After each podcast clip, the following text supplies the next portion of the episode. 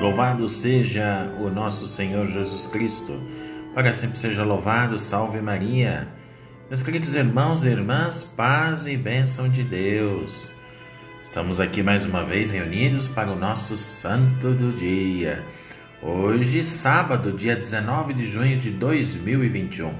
Queremos louvar e bendizer a Deus pelo dom da vida, por estarmos aqui reunidos com o nosso Santo do Dia.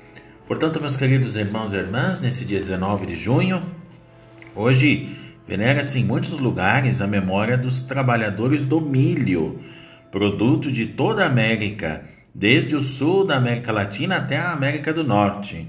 Então, recordemos esses nossos trabalhadores do milho.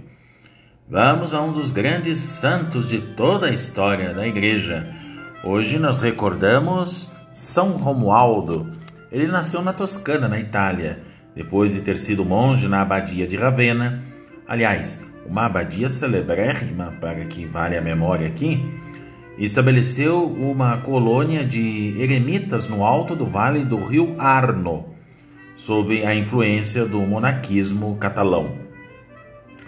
Uma particularidade que eu gostaria de dizer a vocês na vida de São Romualdo foi o fato de ele, apesar de ser monge, interessava-se por todos os problemas do seu tempo. Vejam só.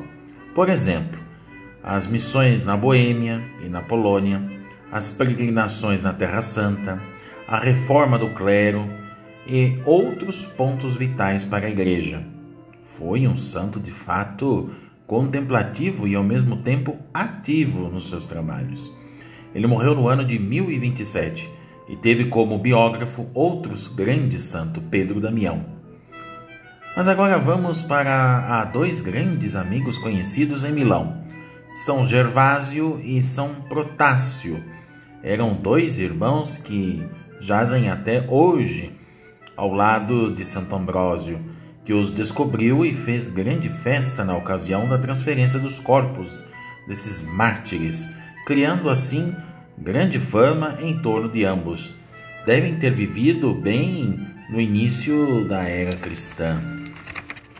Também hoje Santo Agostinho e sua mãe Santa Mônica foram testemunhas da descoberta desses dois mártires no ano de 386, descoberta essa que enche as páginas da história antiga. Mas ainda vamos evocar também uma senhora de profunda piedade. Ela se chama Santa Juliana de Falconieri, das Servas de Maria. Mas pouco sabemos de sua vida, a não ser a profunda devoção à Eucaristia.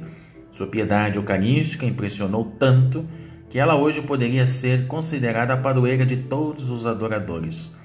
Nasceu em Florença, na Itália, e morreu no ano de 1341. É, meus irmãos, são os grandes santos deste sábado santos que marcam a memória da igreja. Eu sempre digo que são santos que têm a sua resenha, a sua história, que dá para nós essa luz, faróis, né? Para orientar o nosso caminho de Deus. É? Que bom a gente ter esses grandes santos da igreja. Portanto, estamos encerrando mais um Santo do Dia. Eu quero desejar a todos um abençoado sábado, que a gente lembra sempre a memória de Nossa Senhora até meio-dia, e depois, a partir da meio-dia, já começa a liturgia dominical. Então, aqueles que vão participar da missa, com todas as restrições, todo cuidado, máscara, álcool gel, distanciamento, muito importante. Participem aqueles que vão e os que não vão, participem em família na sua casa, né, através dos meios de comunicação social. E desejo com muito carinho a todos um ótimo sábado, um excelente final de semana no domingo do Senhor. E voltamos aqui segunda-feira com muita alegria com o nosso santo do dia. Filhos da Caridade, há mais de 103 anos evangelizando os pobres e trabalhadores Santo do Dia na sua casa, para nós podermos conhecer cada vez mais os grandes faróis da Igreja.